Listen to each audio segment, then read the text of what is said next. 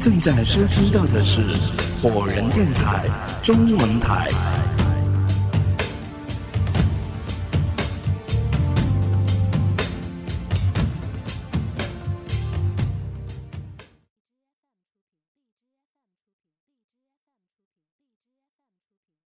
尉迟成摇晃着脑袋，额头上沁出一颗一颗的冷汗。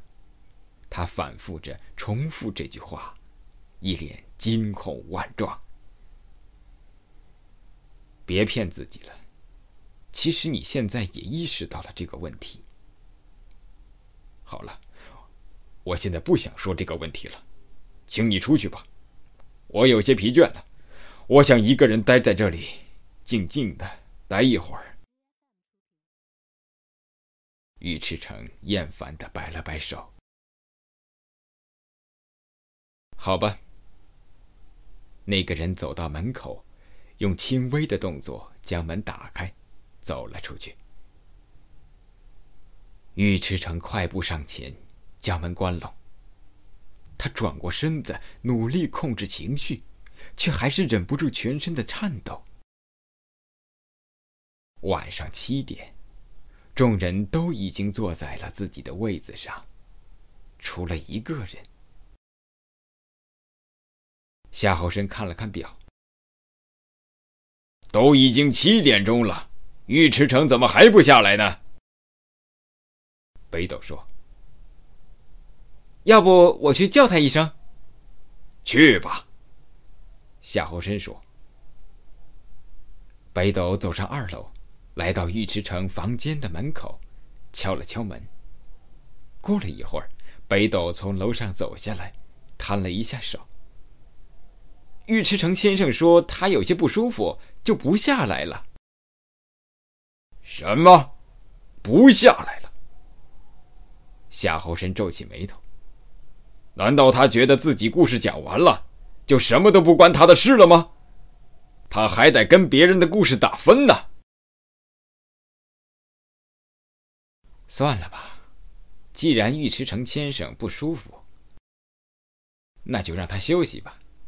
反正我在记录呢，可以在讲完之后把故事大概给他看一看嘛，再跟他复述一下内容。龙马说。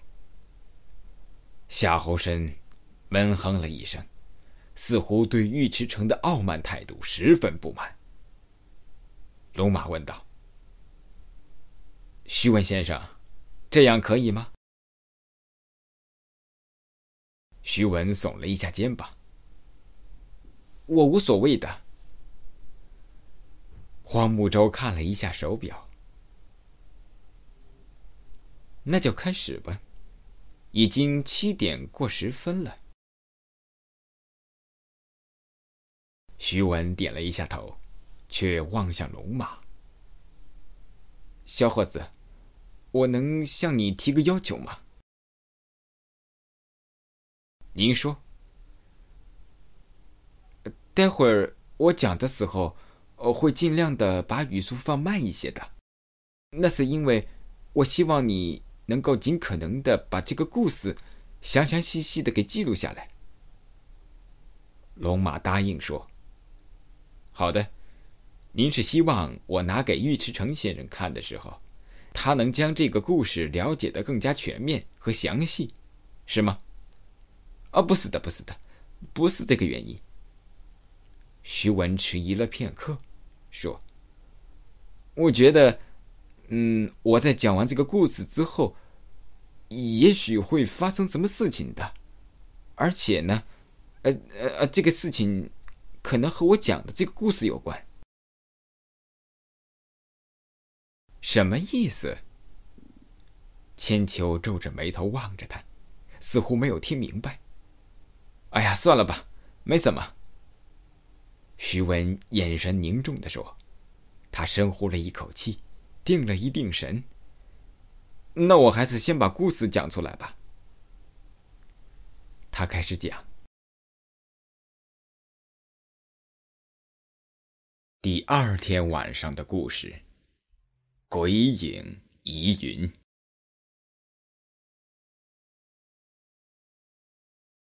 一，出院。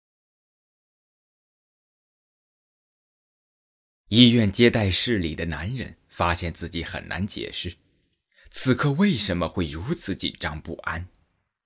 事实上，今天是他和妻子早就盼望已久的。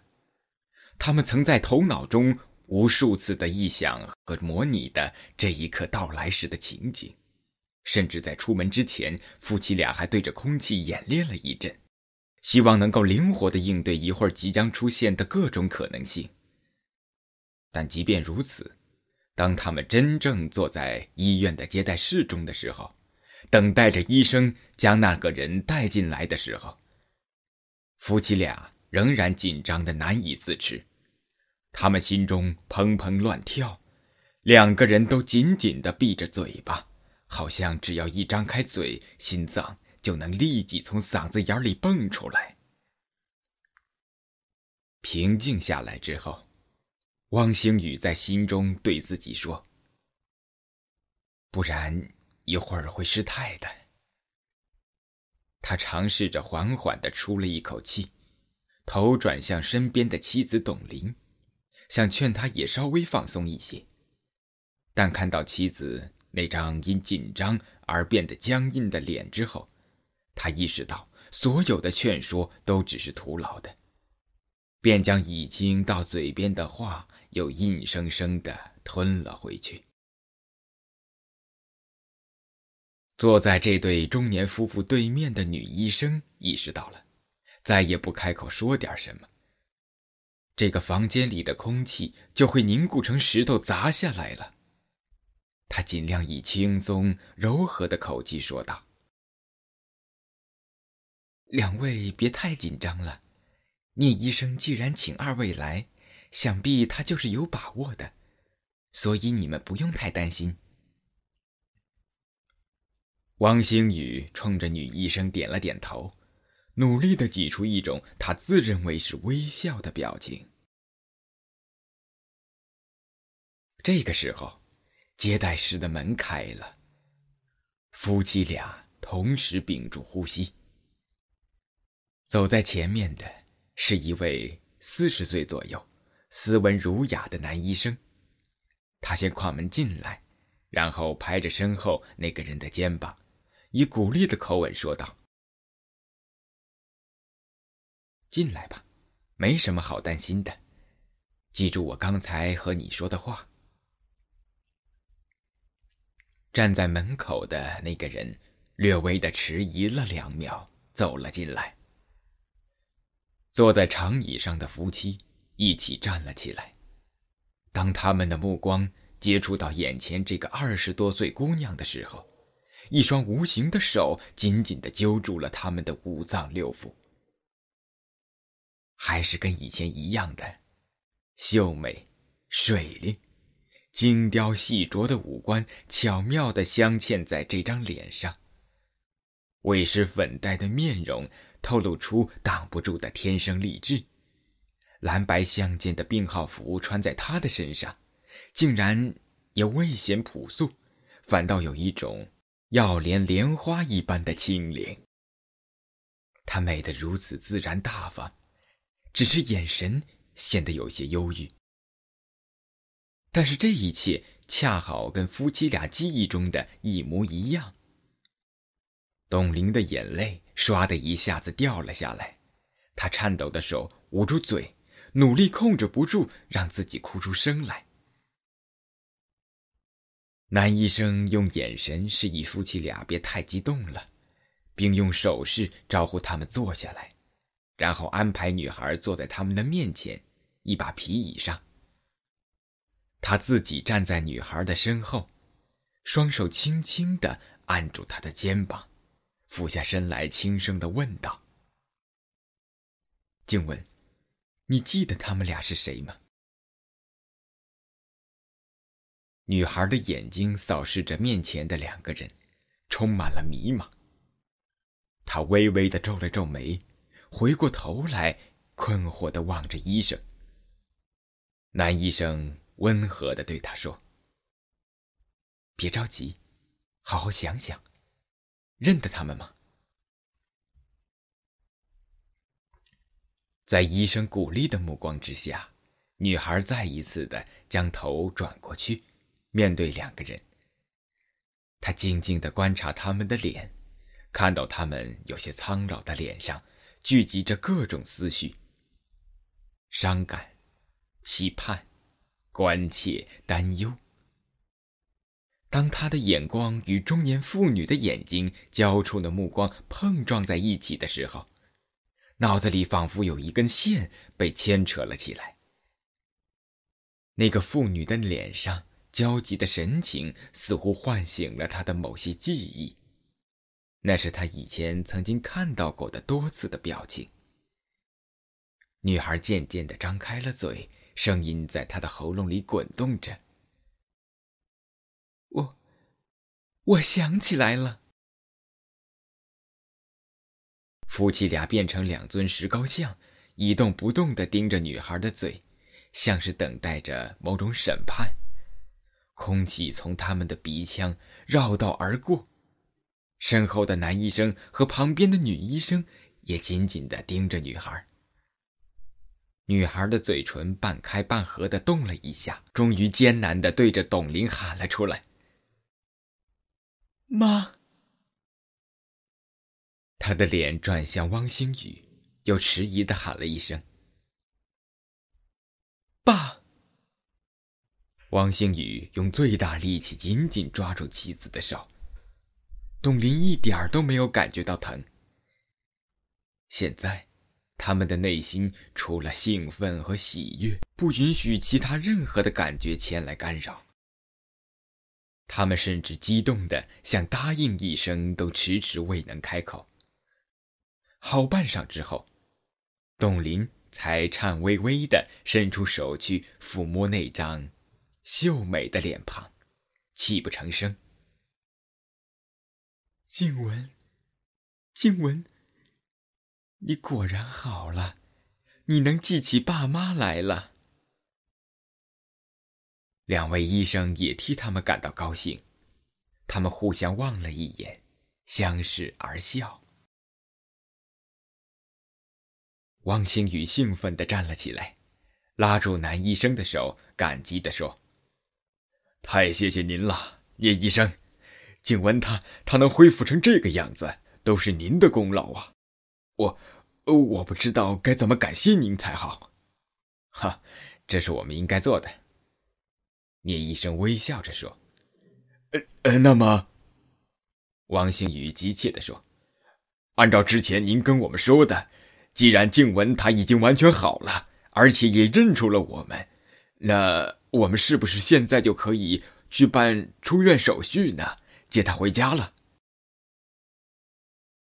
聂医生望了一眼身边的汪静雯，眼光又移回来，凝视着汪星宇。按道理说是可以的，但是在那之前，汪先生，我们出去谈谈吧。出了门，聂医生将门带拢，和汪星宇站在走廊的中间。汪先生，正如你们刚才看到的那样，汪静雯目前状况证明，这五年来，我们医院对她进行的一系列的治疗是相当成功的。经过我们长期的观察，发现最近这一年，他确实恢复成完全正常的状态了。那也就是说，汪静雯目前的心智、情绪、行为，已经基本和正常人无异了。按照我们医院的规定，如果病人已经恢复正常，就可以由他的亲属接回家的，过普通人的正常的生活。所以我昨天打电话给您，请你们今天一定要过来一趟。而刚才呢，静雯也很快就认出你们了，这正是我们之前所设想的最好的情况。作为他的主治医师，我由衷的替静文，也替你们感到高兴。汪星宇满脸通红，不住的点着头。聂医生停顿片刻，抬起头来，眼睛直视着汪星宇，表情严肃的说：“但是，汪先生，在你们把汪静雯接回家之前，我要对你们说几件重要的事情，请你务必要牢牢的记住。汪星宇望了一眼严肃的聂医生，从他的眼神中感觉到接下来所说的事情是非常重要的。他认真的点了一下头：“好的，医生。第一，我能看得出来，您和您的太太今天都十分高兴。那当然了，汪静文能恢复成现在这个样子。”是十分值得高兴的事情。可是，聂医生略微的犹豫了一下。我还是不得不提醒你们，毕竟他是十分特殊的病人。五年前的那件事情，我相信你们是无法忘记的。说到这里，聂医生瞥了汪星宇一眼，果然。尽管已经过去那么久了，但是只要一提到这件事情，汪星宇的脸色立刻变得煞白，眼睛中露出惊惶的神色，仿佛被一种巨大的恐惧的手掐住了喉咙。一瞬间，聂医生也不知道该怎么继续说下去了。过了好一会儿之后，汪星宇才从恐惧的回忆中走了出来。他小心翼翼的问道：“可是，医生，您刚才不是说已经治好静文了吗？他不是已经和正常人无异了吗？”“是的，目前看来是这样。但是你们必须明白一点：有精神病史的人，即便是被成功治愈了，也存在病情复发的可能性啊！啊，当然了。”聂医生看见汪星宇骇然的表情，赶忙安慰道：“只要不让他再受到什么刺激，还有坚持服用药物，病情再次复发的可能性是非常低的，你们不用太担心。”汪星宇微微的点了一下头，脸色稍微缓和了一些。所以，这是我们要对你说的第一件事情。汪静文跟你们离开家之后，我会持续的给他开一些定神安心的药物，先开三个月的。三个月之后，你们到我这里来，我会根据他那个时候的情况来决定用药量的增减。记住，这些药必须每天都吃。你们叮嘱他每天晚上在睡觉之前吃药，记住了吗？汪星宇赶紧点头。不敢掉以轻心。第二件事情也是非常重要的。聂医生始终注视着汪星宇的眼神。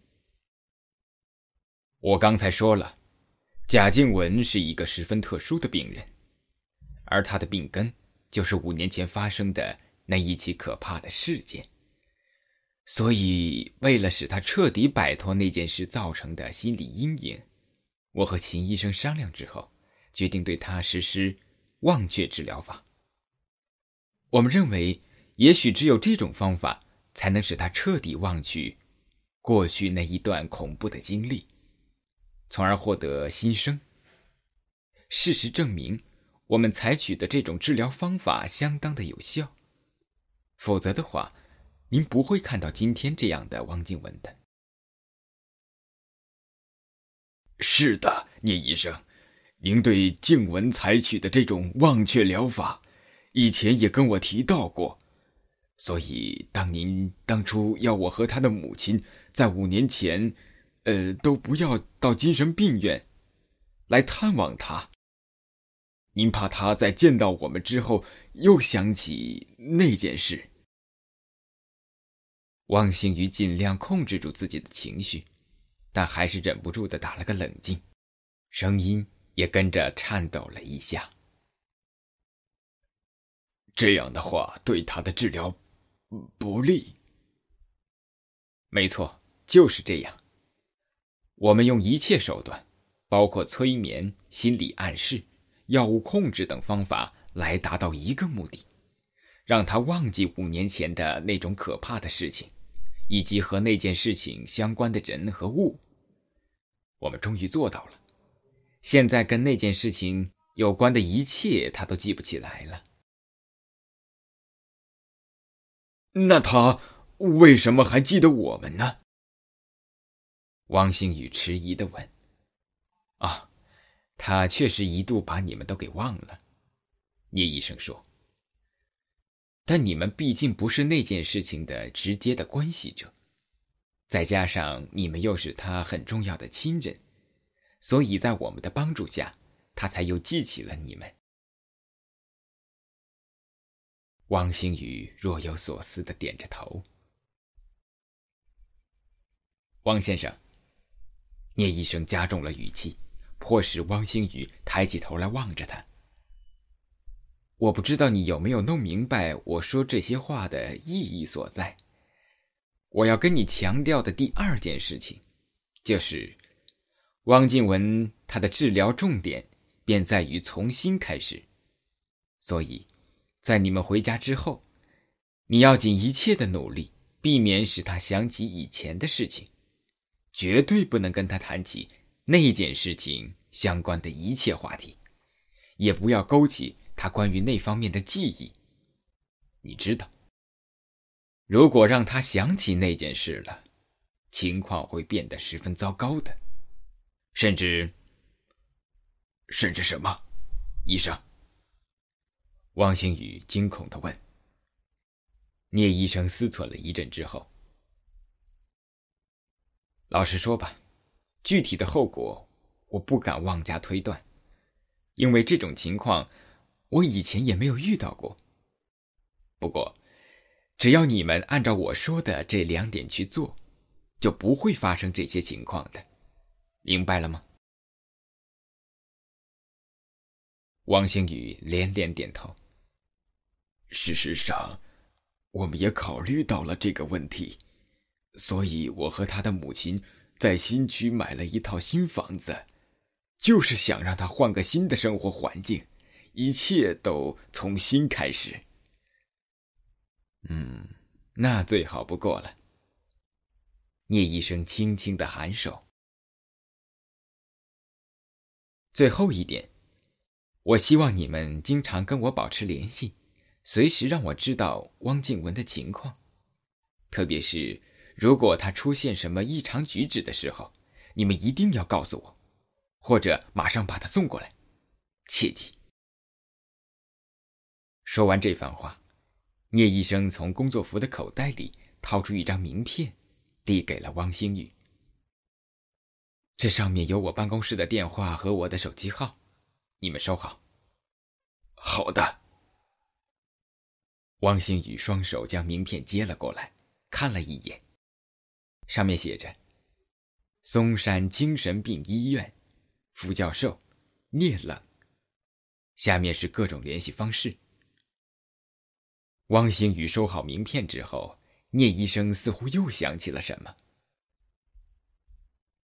哎，汪先生，你刚才说你准备带汪静文进驻新局。那你新家的电话号码是我昨天打的那个吗？哦哦，不是不是。汪星宇一怔，随即感叹道：“您可真是细心呐！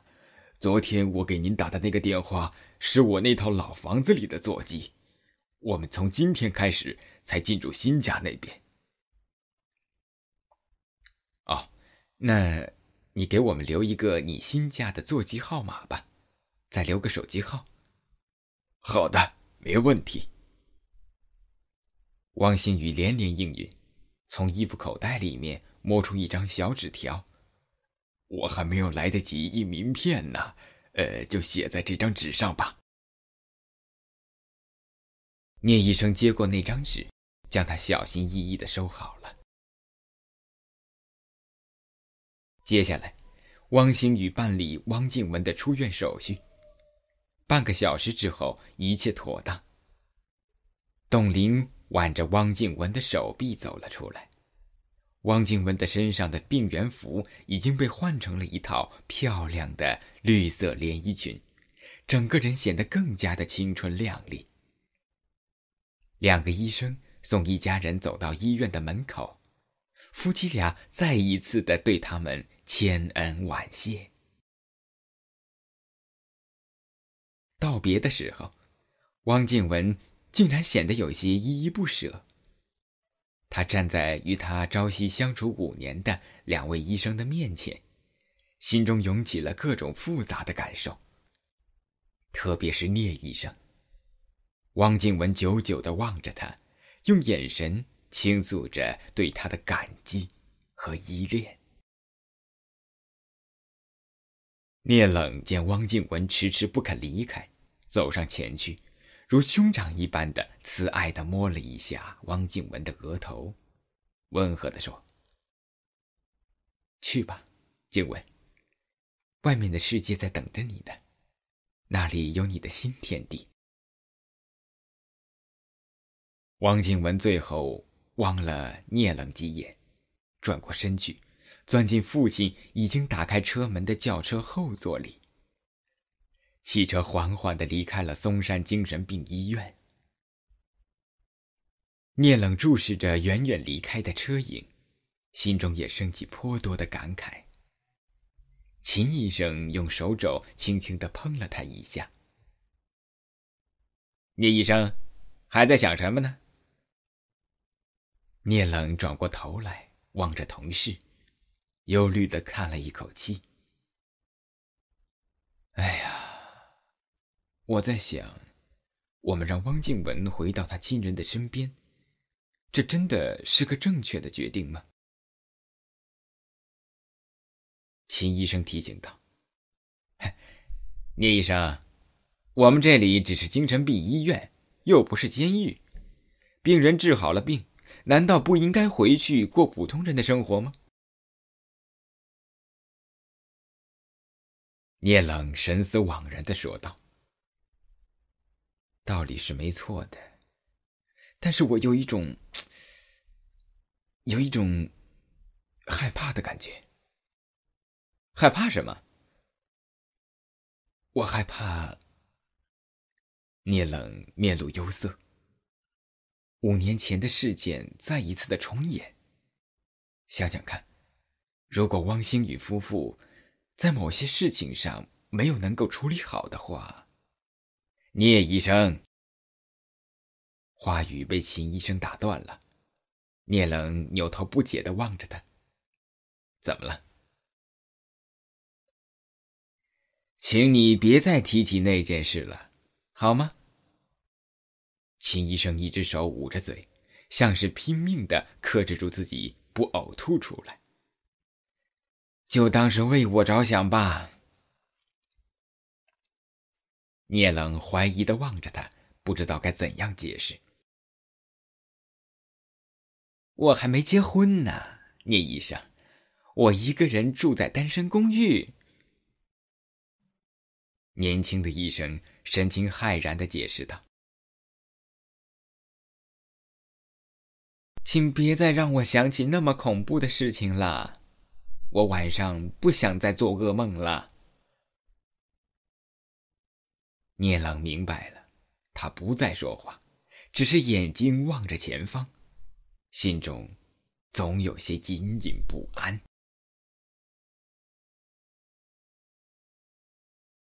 二，怪异的感觉。汪静文望着车窗外，阔别五年的城市让他目不暇接，对他来说。这里俨然已经成了一座陌生的城市了。特别是现在所行驶的这一段路，王静文真的是一点印象都没有了。直觉告诉他，自己以前的家不在这个方向。王静文问坐在身边的母亲：“妈，我们这是去哪儿啊？”董林拍着女儿的手，说：“回家呀，静文，回我们的新家。新家。是啊。”董林笑着说：“我和你爸爸为了迎接你回来，早就在新区买了一套新的房子，都布置好了，就等着你出院之后，我们才住进去呢。”汪静文的心里淌过一阵暖流，感动地说：“谢谢爸妈。”一家人还说什么谢不谢的？汪星宇呵呵的笑着，开车拐过一个路口。那到了，这里就是我们的新家。这里是 Fireman Radio 火人电台。